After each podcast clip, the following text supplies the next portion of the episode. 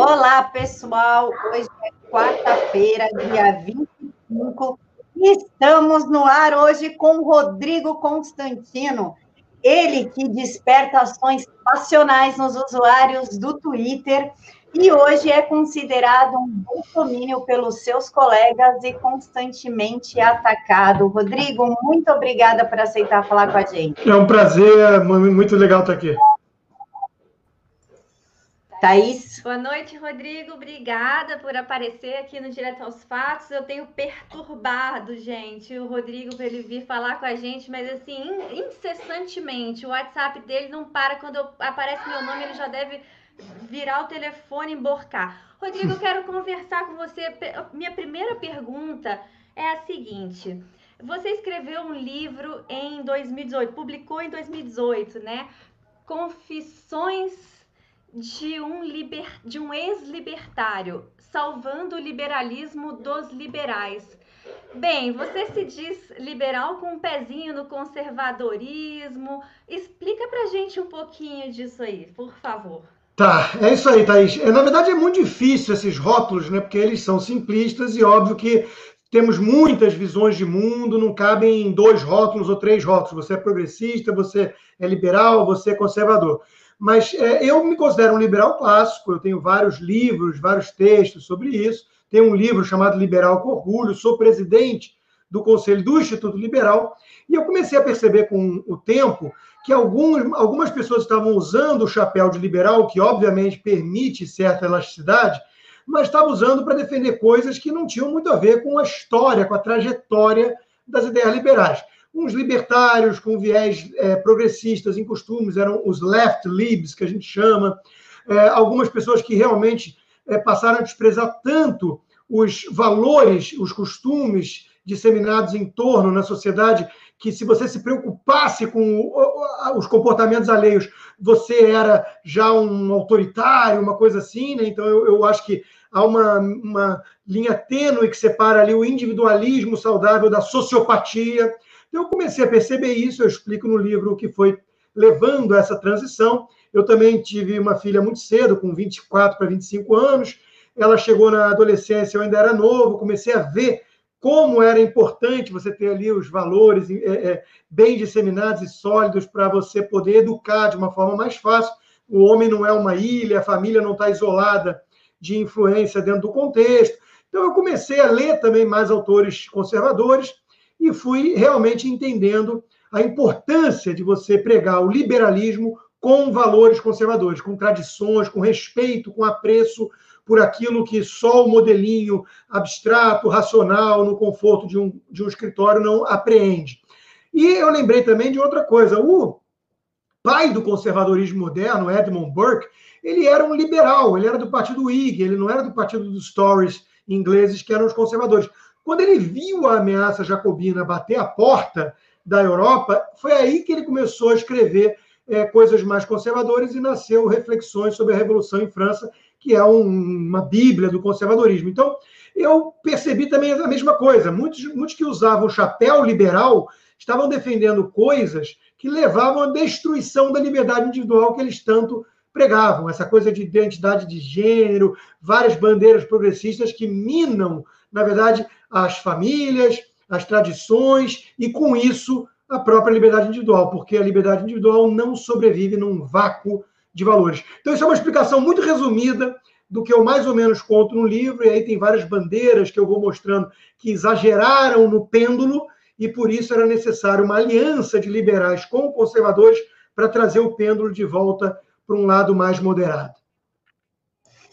Rodrigo, falando em moderado, muitos te colocam como isentão, outros agora te chamam de bolsomínio, alguns afirmam, inclusive, que você defende o aborto e outros que você tem ódio do Olavo de Carvalho. Qual que é a verdade no meio de tantas alcunhas? Pois é, a verdade não está em nenhum desses grandes extremos, né? Eu tenho respeito por muita coisa que o Olavo de Carvalho do passado fez pela direita no Brasil e hoje em dia eu acho que ele é um personagem execrável na postura e que acho que contamina os movimentos é, incipientes de direita no Brasil e conservadores no Brasil, porque eu acho que ele não deveria falar em nome do conservadorismo que eu passei a chamar de boa estirpe, né, o cristão conservador que preza a alta cultura, nada disso combina muito com a persona criada pelo Olavo de Carvalho.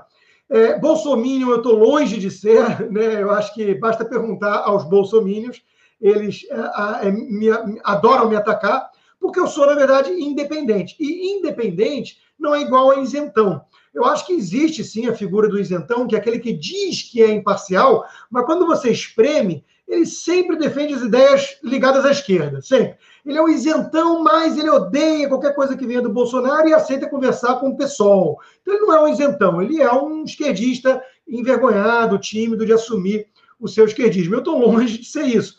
Eu sou um liberal com viés conservador, vejo muita coisa defensável e elogiável no governo Bolsonaro, é, mas estou longe de ser bolsominion porque não tenho mito, é, não é, é, idealizo nenhum político, é, porque eu não defendo ninguém de forma incondicional, eu defendo valores e princípios, porque eu faço inúmeras críticas ao governo que eu reputo como críticas construtivas, eu quero que o país dê certo, eu não fico torcendo contra, eu não fico buscando picuinha é, é, de forma quase golpista para tentar derrubar o presidente, como eu vejo tantos pares na mídia fazendo. Então, eu me coloco como alguém. É, é, eu não sou totalmente imparcial, porque eu tenho uma visão de mundo, aliás, como todos. Eu, eu deixo transparente a minha. Eu digo de onde eu venho. Eu sou um liberal com viés conservador, está explícito em, nas minhas redes sociais, no meu blog. É, ao contrário dos meus é, colegas de profissão que se dizem totalmente imparciais e quando a gente espreme, eles são, na melhor das hipóteses, os tais isentão, isentões, quando não realmente militantes de esquerda e se dizem neutros. É aí que o bicho pega, é, é, é isso que eu costumo combater e apontar o dedo. Bem, é, eu me identifico com a sua posição, porque eu sou conservadora, com um pezinho no liberalismo, e um uma das pessoas que eu mais admiro na vida era um grande conservador, que é o Churchill. É, é uma pessoa que eu realmente admiro, e toda vez que eu leio alguma coisa dele, eu falo: Meu Deus, eu não sou ninguém. Pronto. Somos dois, Mas... Thaís. Somos dois. Eu... eu tenho aqui do meu lado na estante, não dá para ver, eu tenho uma estante só de livros sobre Churchill. E, é, na verdade, ele é o maior estadista da história, né, do século XX da história. Agora, o mais interessante é que o próprio Churchill é curioso porque ele foi dos dois partidos. Ele foi conservador, ele foi liberal, ele foi execrado como meio fanfarrão e medíocre por muitos pares conservadores, e foram as circunstâncias que deram a oportunidade dele se destacar como um grande estadista. Isso é o que eu mais ou menos venho cobrando sem querer ter a pretensão de compará-los, mas eu venho cobrando do Bolsonaro. Eu acho que ele tem a possibilidade de liderar o país numa, numa época, numa hora tão difícil, com tantos desafios à frente, tentando buscar um mínimo de denominador comum e união. Claro, não dá para ter união com o PSOL e PT, com golpistas, mas você pode amenizar o tom e enfrentar essa crise justamente despertando o que há de melhor em todos e o que nos une é exatamente o que fez o Churchill com seus discursos que venceram a guerra, né? Foi uma guerra vencida pela narrativa também. Né? Isso foi muito importante para mobilizar o espírito dos britânicos e tudo mais. O Bolsonaro não está aproveitando essa oportunidade. Eu tinha escrito um artigo exatamente nessa linha antes do pronunciamento dele nessa terça-feira, onde ele perdeu uma grande oportunidade de bancar, de posar de estadista. Né? Ele ali deixou essa rixa de rede social e tudo mais, falar mais alto. Então ali não, ali faltou o espírito Churchill e sobrou talvez o estilo Olavo ou Carlos Bolsonaro. É exatamente o que eu acho que ele precisa fazer contrário nessa hora. Ele está pagando um preço alto de isolamento político, tem muito oportunista do outro lado, tem muita gente usando como palanque a crise do coronavírus, isso é inegável, mas ele tem que mudar a conduta sim. Até mesmo a sua grande inspiração, que é o presidente Donald Trump, soube fazer isso. O Donald Trump mudou a conduta, não chama a, a gripe de little flu, de uma gripezinha, de um resfriadinho, trata com a seriedade que deve, presta esclarecimentos à população com a postura que se espera de um comandante em chefe numa situação praticamente de guerra, né? não desqualifica os outros, reconhece a importância de atentar para as perdas e para o problema de leito, de sistema de saúde implodindo, ao mesmo tempo que dá, na essência, a mesma mensagem do Bolsonaro. temos que retomar o crescimento da economia, senão vai tudo implodir. Ou seja, o Bolsonaro podia levar uma mensagem parecida de uma forma muito diferente. E a forma importa. Rodrigo, ontem, após o pronunciamento do presidente, que ele quis acalmar a população, falar, ele quis, na verdade, falar diretamente com as pessoas que estão sendo realmente afetadas com essa quarentena. Nós não podemos trabalhar, eu também sou autônoma, tudo, nós não podemos trabalhar, eu tenho dois filhos para sustentar. Então, ele quis falar com a população é, que está precisando mesmo acabar com essa quarentena. Aqui em São Paulo, o Dória conseguiu fechar comércios pequenos, mercadinhos pequenos. Ontem, quatro horas da manhã, estava passando aqui na minha rua, quatro horas da manhã, um carro da prefeitura com mais três viaturas mandando todo mundo ficar em casa, com sirenes acordando a rua inteira, falando do perigo do coronavírus, mandando lavar a mão, enfim. Você acha que o presidente errou o tom? Porque realmente não dá mais para a gente ficar nessa quarentena, principalmente São Paulo. O que, que você acha das críticas direcionadas ao discurso dele e do discurso dele? Pois é, Camila, eu acho que ele não necessariamente errou o tom, eu acho que ele errou a forma, ele fez escárnio do Drauzio Varela e da imprensa de forma desnecessária na hora, inadequada, é, ele, ele não deu a devida seriedade que tem que dar ao coronavírus e faltou praticamente sensibilidade em relação a todo mundo que está sofrendo com parentes e, ou, ou, angústia de pegar esse vírus e ter que parar no hospital numa ocasião dessas. Então, faltou tato, tudo isso importa. E, e se ele escutar demais essa ala mais radical das redes sociais, ele não vai levar isso em conta, mas ele tem que levar isso em conta, porque estamos diante de um problema real é um dilema, é uma escolha de Sofia. Eu acho que tem que voltar à economia, porque senão o remédio vai ser pior que a doença. Eu estou nessa posição. Mas você tem que trazer essa mensagem ou esse debate à tona com cuidado, porque é óbvio que do outro lado tem um custo alto a ser pago. Não é uma conspiração da mídia brasileira para derrubar o Bolsonaro, porque senão teria que, teria que envolver nessa conspiração uh, o, o Estado de Israel, os Estados Unidos, a Itália, a Espanha, Portugal, a China não é disso que se trata. O mundo todo está lidando com um vírus novo, que tem uma taxa de disseminação muito acelerada, que afeta mais ou menos 10 a 15% dos contaminados, de que nós temos é, conhecimento, porque eu acho que tem muito mais gente infectada que a gente não sabe por causa de falta de teste. Manda para o hospital com problema respiratório e sobrecarrega os sistemas de saúde, é disso que se trata. Então não é uma gripezinha. Então faltou o presidente encarar que não é histeria pura, pode haver um fator de histeria, mas não é histeria pura. Então, eu acho que ele precisava se colocar da seguinte forma: eu posso ter uma mãe, uma tia, alguém da minha família passando por uma angústia dessa situação, ou internada, ou que morreu. Se ele pensasse nisso hoje do discurso, ele ia fazer um discurso, talvez, de estadista. Faltou isso, faltou essa sensibilidade. Ele falar que ele é atleta, se pegar só um resfriadinho, isso é quase um escárnio em relação a todo mundo que está angustiado com razão. E o mundo inteiro está tomando decisões drásticas. Dito isso, concordo com a sua premissa, Camila. Não dá, ainda mais para um país como o Brasil, que tem tanta gente na informalidade, tanta pobreza, tanto trabalhador autônomo, que depende às vezes de bico, que tem que sair para comer, que não tem reserva financeira. Não dá para esse pessoal ficar trancado em casa. Quem está defendendo isso é a classe média, normalmente tem acesso a alguma reserva, a estabilidade de emprego, a, a, contrato com o governo. Quer dizer, você vê o Gilmar Mendes falando isso, é, é, fácil, né? Ele falar é fácil. Agora, o Zé e a Maria, que tem filho em casa, que tem mãe em casa e que precisa botar comida na mesa todo dia, uma batalha de matar um leão por dia, esse sujeito não pode dar o luxo de ficar 15 dias em casa e 15 dias que provavelmente serão postergados, porque senão é para inglês ver. Porque quem é que acha que vai resolver e achatar tanta curva assim em 15 dias? Não vai. A não ser que venha uma cura milagrosa, a santa cloroquina, porque senão, e eu acho até que o presidente está contando com isso, para esse discurso, porque senão tranca todo mundo 15 dias e depois tem que voltar de novo a trancar, porque eh, o confinamento acaba, o vírus volta a se espalhar. Então é, é uma situação delicada, tem gente que vai morrer. A gente vive numa época histérica que não aceita é, papo de adulto, as, as premissas realistas. Ninguém aceita mais isso, é uma, uma conversa infantil e histérica. Eu, eu fiz um exemplo hoje na minha rede social, que é óbvio que eu sabia que ia gerar ba barulho, né? Você leu, mas eu não faço para gerar polêmica, mas é porque eu falo o que eu penso e sem medo de patrulha. E isso gera polêmica no mundo sensível de hoje, que tem microagressão, lugar seguro e essas, essas coisas ridículas. Né?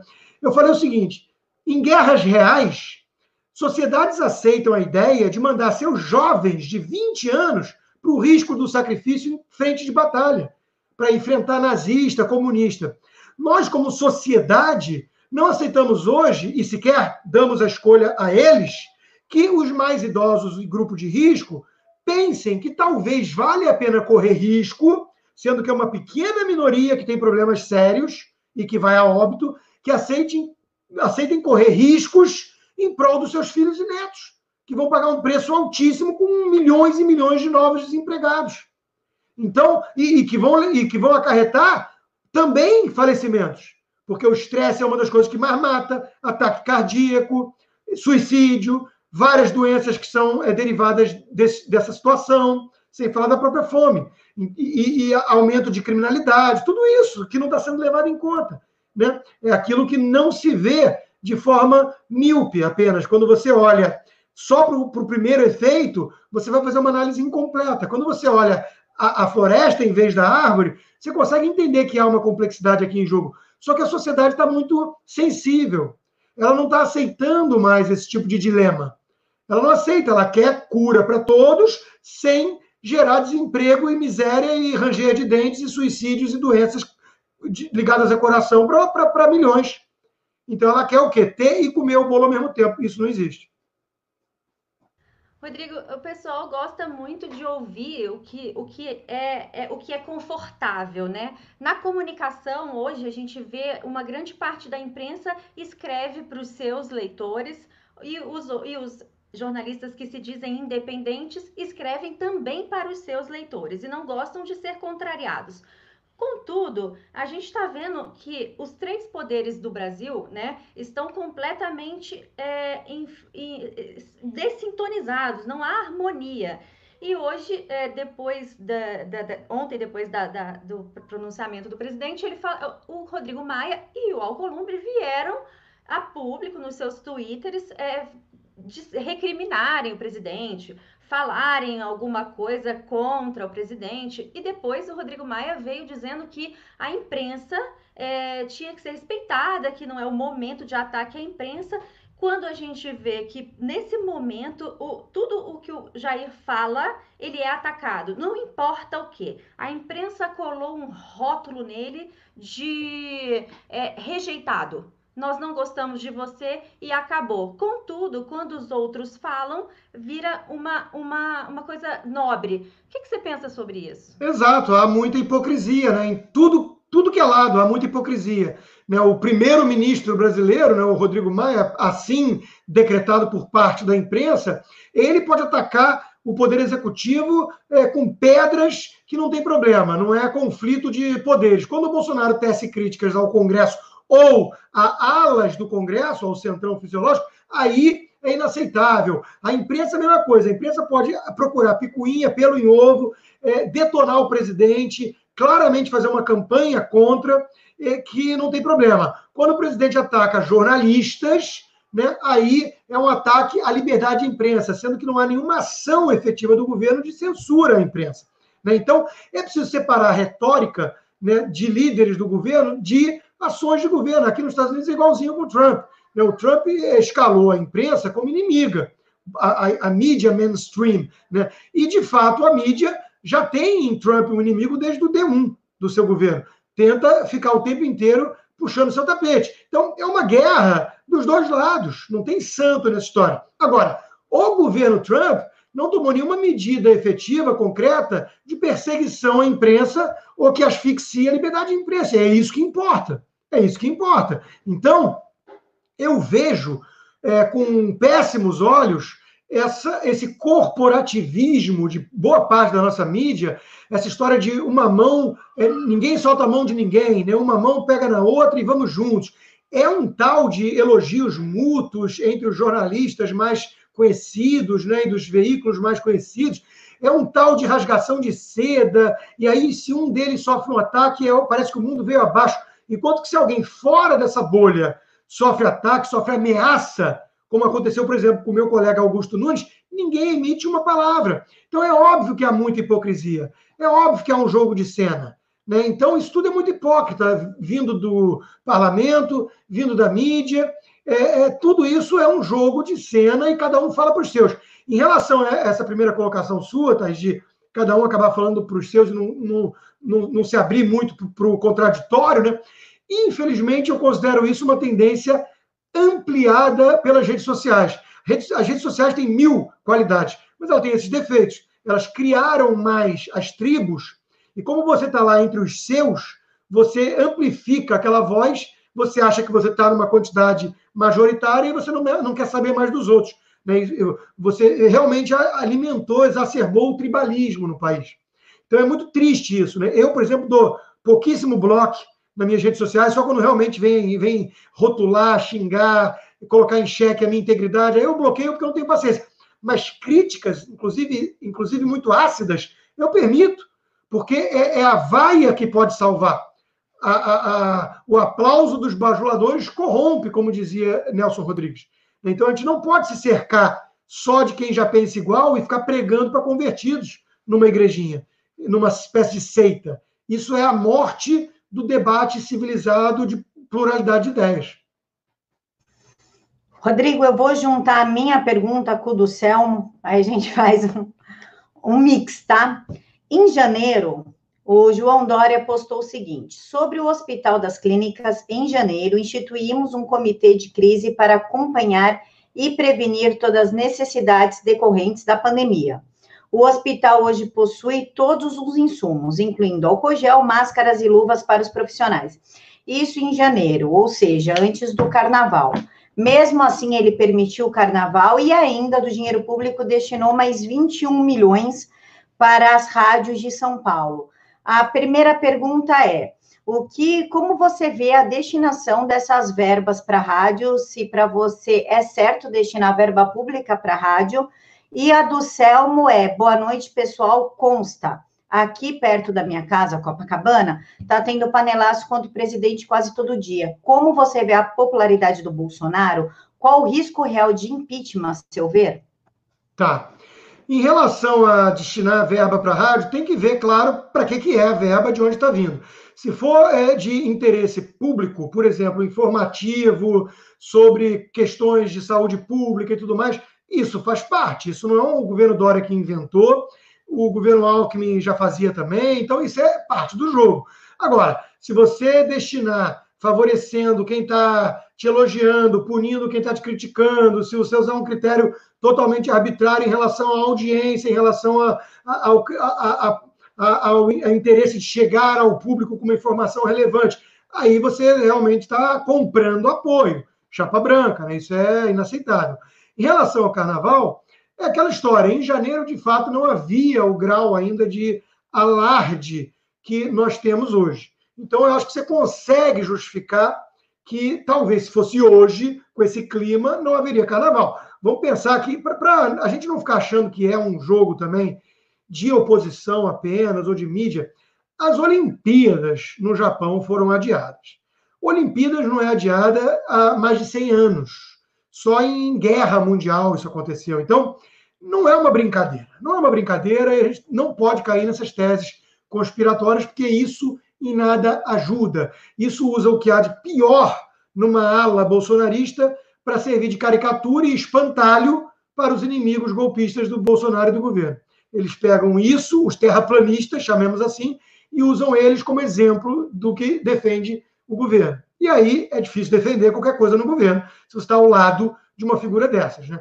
Então, isso aí é complicado. Em relação aos panelaços e o impeachment, eu acho que o Bolsonaro, de fato, perdeu parte do apoio da classe média, da, do, do, dos liberais e dos, mesmo dos conservadores mais moderados. Ele perdeu. E ele perdeu por alguns motivos. Um deles é que eu acho que a conduta dele nessa crise do coronavírus não foi adequada. Ele vem desmerecendo, ele não soube reverter a tempo, ele chamou de gripezinha, ele fez pouco caso, ele cria muito conflito na época eh, eh, que deveria buscar algum tipo de união. Ele não ajuda. Ele não ajuda em que pese em que pese uma equipe realmente técnica e um ministro da Saúde, o Henrique Mandetta, que está sobressaindo como alguém muito bom, muito ponderado e muito sério e trabalhador. Então, tudo bem, o governo está fazendo, mas a retórica do presidente definitivamente não ajuda. E ele perdeu, sim, apoio de uma classe média, de uma parte que está insatisfeita com a conduta. Ele tem que usar isso como uma lição, como um, um aviso.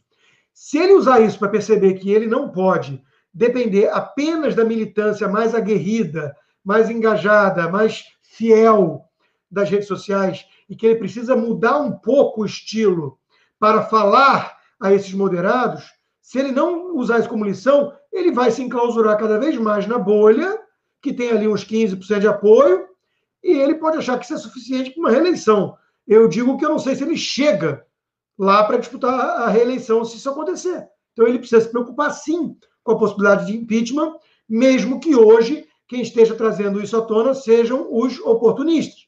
Isso está muito claro. Aliás, eles deixaram qualquer pudor de lado, rasgaram as máscaras e estão rufando junto as panelas metálicas, os tambores metálicos das panelas, sem nenhuma vergonha de mostrar ao mundo que são militantes disfarçados de políticos ou é, jornalistas, em alguns casos. Né? Então, caíram máscaras nessa história toda.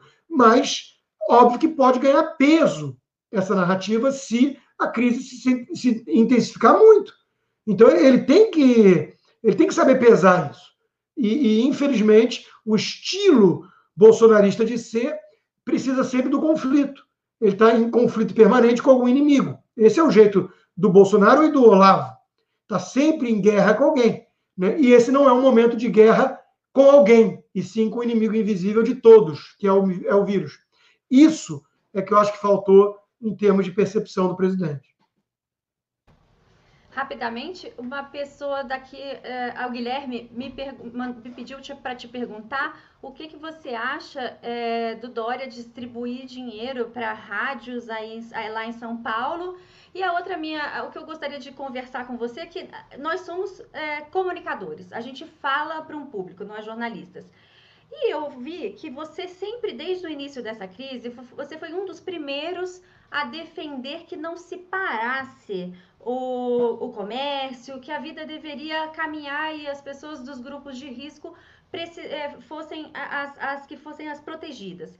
Eu queria é, saber, você acha que se a gente tivesse feito isso antes, pelas curvas de contágio, é, a gente teria mantido ou você acha que é, essa, esse confinamento só fez mesmo essa esquerda e, e, claro, é classe média que tem como pedir iFood é, ficar em casa, defendendo ficar mais ainda em casa?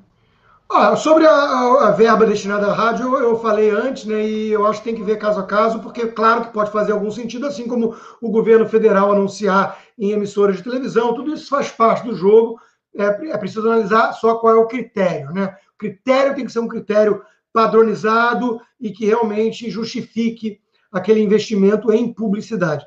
É, sobre a questão de ficar em casa ou não, mais do que pregar a, a o confinamento apenas de grupos de risco, né, o lockdown é, horizontal, por exemplo, que está sendo falado hoje, eu trouxe dúvidas ao debate. Mais do que afirmar, até porque eu não sou epidemiologista, infecciologista, eu não sou especialista na área, eu trouxe dúvidas. Eu estava vendo justamente que as pessoas não estavam querendo debater de forma adulta e séria a questão. E eu lembro sempre de uma frase do economista austríaco Friedrich Hayek, que foi prêmio Nobel, que ele falava: é muito perigoso quando a gente delega aos especialistas um poder absoluto para ele tomar decisões diárias da qual ele conhece apenas uma pequena parcela. Ou seja, o especialista, o infectologista, ele conhece alguma coisa ali muito incerta e imperfeita do coronavírus, do Covid-19.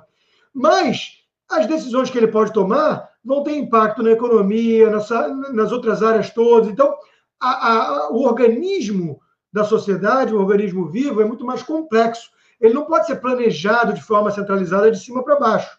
Nem numa guerra. Nem numa guerra consegue ser totalmente assim. Então, eu trouxe questões para o debate. Eu falava o seguinte, gente, não podemos cair na histeria, nas é, soluções simplistas, porque isso pode ter um custo muito alto isso pode matar a vaca para pegar o carrapato então, que é a expressão dos mineiros. Né? Então, nós temos que trazer para o debate custo-benefício, trade-off, escolhas difíceis, né, alternativas. Então, não, não pode ser da forma que estava sendo debatido. Era, era, era a minha é, intenção ali provocar isso nas pessoas. Né? E até hoje eu sinto falta, apesar de achar que está ganhando corpo esse debate, porque as pessoas estão vendo que a coisa vai talvez implodir em relação à economia. Tem uh, duas coisas importantes, que é o que divide, para lembrar de Churchill, né? o estadista do populista, que o estadista olha as próximas gerações e o populista as próximas eleições. O Mandetta falou nesse sentido. Ele falou que a hora agora é de olhar as próximas gerações. A, a curva do vírus, você achatar um pouco agora e diminuir os casos de hospitalização, legal. Você pode estar gerando uma catástrofe, uma hecatombe econômica à frente de desemprego. Mas é muita pressão da sociedade, das pessoas que estão em pânico, de nada fazer hoje das autoridades. Então, eles preferem tomar a decisão míope que pode sacrificar a galinha dos ovos de ouro amanhã, porque eles não aguentam a pressão do curto prazo em relação a pessoas indo para o hospital e, eventualmente, a óbito. É uma pressão social muito, muito intensa. Então, é da natureza do político tomar decisões de curto prazo. É, a política democrática costuma ser populista, porque é, ela não aguenta a pressão de ter que tomar decisões pensando lá na frente. Então, é muito interessante você trazer essa conversa à tona, porque eu acho que a maioria está cedendo ao populismo. E qual não foi minha decepção em ver o Ronaldo Caiado, governador de Mato Grosso, que é alguém que eu respeito, que eu admiro, que tem uma trajetória mais à direita, mais conservadora, não pular fora do governo e do apoio ao Bolsonaro. Isso é legítimo fazer, ele pode estar decepcionado. Mas anunciar como se fosse uma preocupação de atender a pressões de grupos de interesse ambiciosos de grandes empresários que querem se preocupar com a bolsa e retomar a atividade econômica. Gente, isso é demagogia. Nós estamos preocupados aqui com milhões e milhões de pessoas que podem ficar desempregadas daqui a uma semana. As empresas pequenas não têm caixa para aguentar o rojão.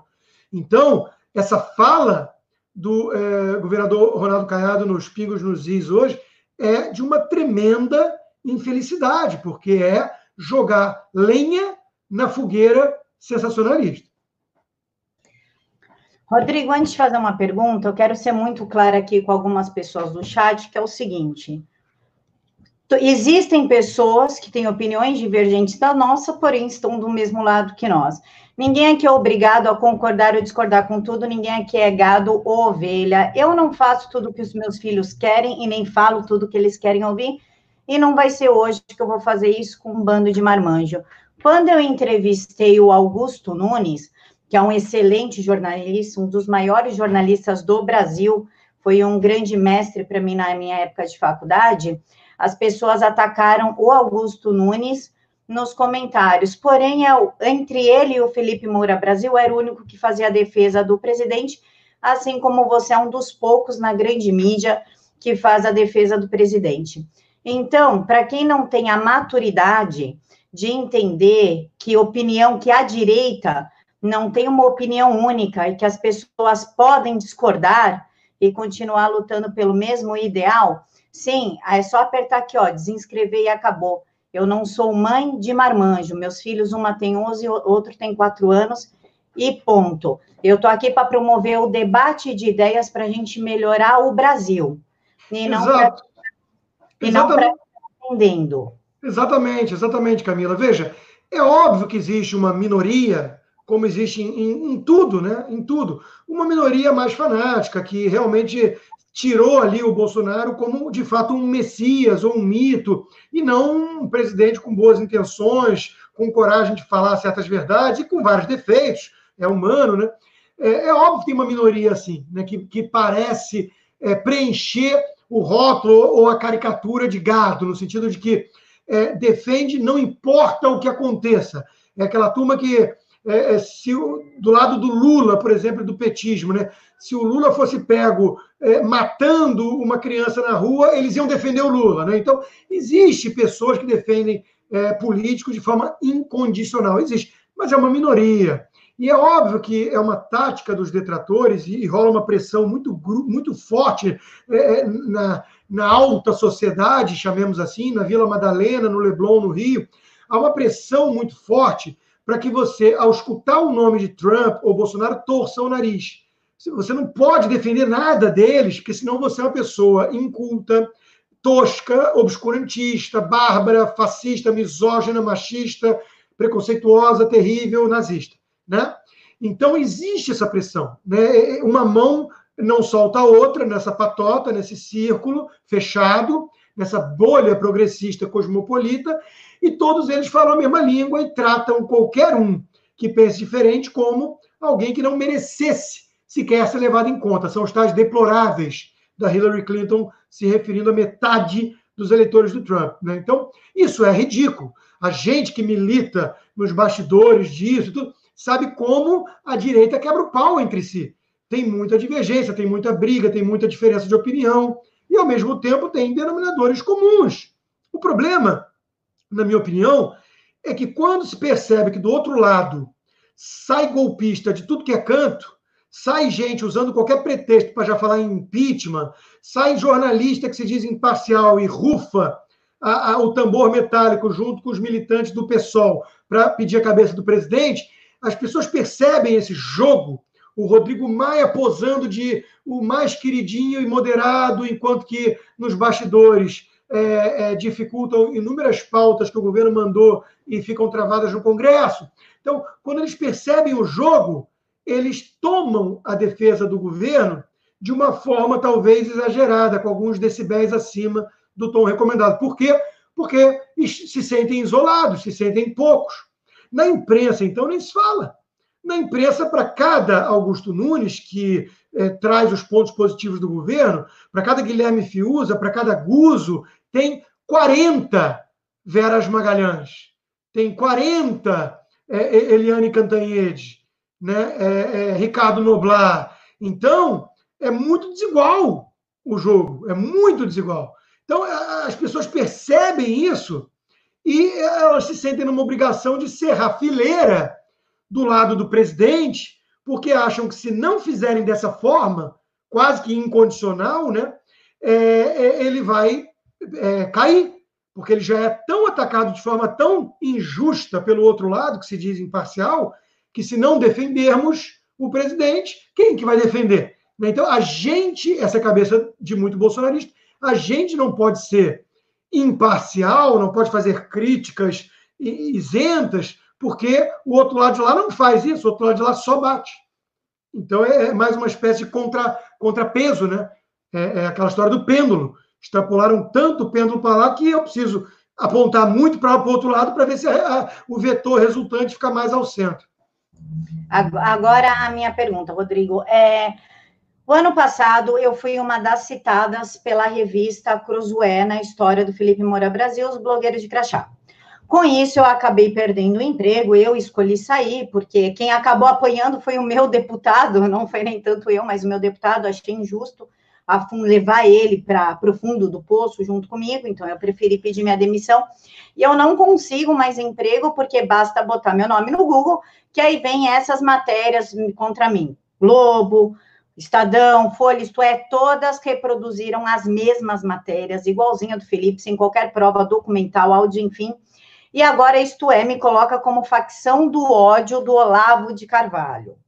Como você vê essa atitude dos teus colegas? O Felipe Moura Brasil era da Jovem Pan, inclusive. Como você vê essa atitude de perseguir pessoas que, ao mesmo tempo que trabalham, tomam uma postura de defesa do presidente?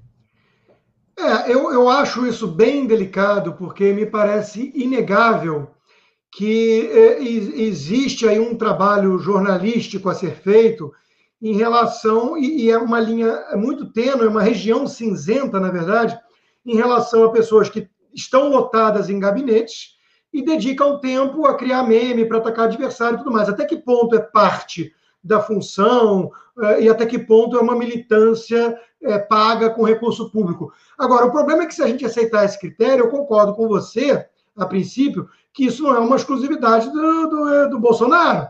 Né? Quer dizer, a gente sabe que é, tem gente ligada ao IBL que faz a mesma coisa.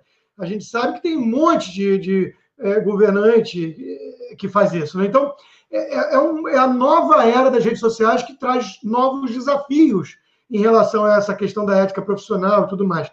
Eu, particularmente, até porque eu já fui alvo, eu acredito que existe, eu não sei o quão coordenado é, eu acho que a gente não pode ser leviano aqui, concordo, mas eu acho que existe ali aquilo que se configurou o chamar de gabinete do ódio, que é o seguinte: é uma turma que, no mínimo, no mínimo, é muito inspirada nos filhos do presidente, e que, uma vez que foi dado o apito, né, é que vem algum tipo de sinal de cima, mesmo que não seja uma ordem de um patrão, né, é, vem uma, uma manada sim, em, em, atrás, né, é, concentrando os ataques todos no, no, mesmo alvo.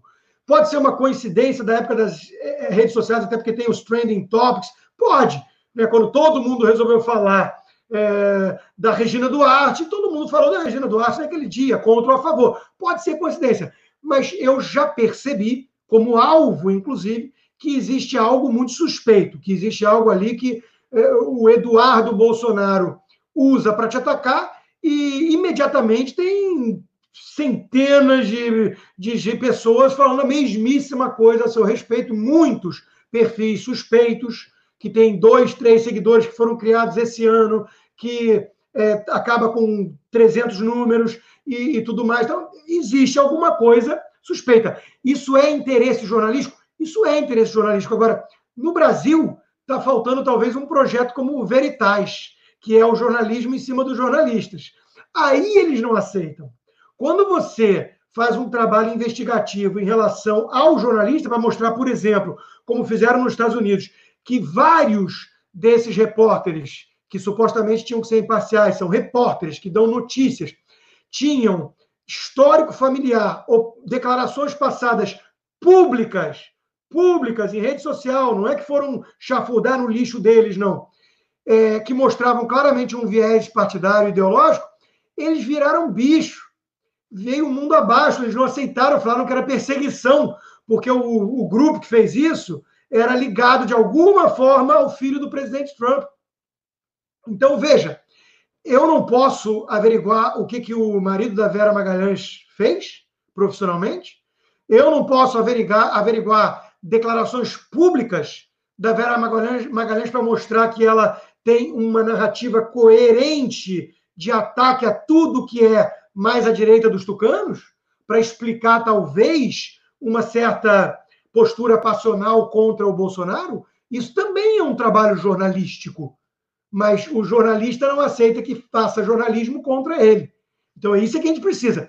Meu problema não é tanto com a reportagem do Felipe Moura, em que pese ter carecido ou não de provas, de evidências, ter ali uma fonte que contou algumas coisas ou não. Isso eu não prefiro não é, emitir o meu parecer. Não tenho conhecimento suficiente para isso.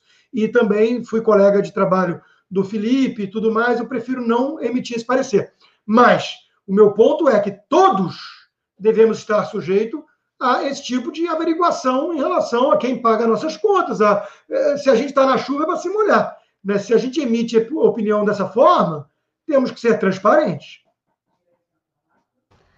Bem, é, eu acho que por hoje a gente precisa já encerrar. O Rodrigo tem vários e vários e vários turnos de trabalho e escreve para vários lugares. É, eu, particularmente, gosto muito do que você escreve. Eu acredito que a gente precisa ter diferentes opiniões para a gente poder chegar a, um, a uma opinião maior. Eu acredito, eu sempre falo isso, que apesar de eu ser de direita conservadora, eu, eu acho que a direita é desunida, a direita está caindo na mesma conversa da esquerda, que é atacar uns aos outros, é colocar rótulos, é criar uma, um clima de ódio que não, que não cabe. E eu queria então te agradecer, Rodrigo, por você ter vindo conversar, te convido a voltar. E eu acho que por hoje é só. Muito obrigada. Eu que agradeço a oportunidade, Thaís, Camila, muito obrigado pelo bate-papo, foi um prazer. E o, o, turno agora é trocar fralda do bebê de dois anos e meio. Faz bem, faz muito bem. Boa noite a todo Boa mundo. Boa noite. Tchau, fique com Deus. Tchau, tchau.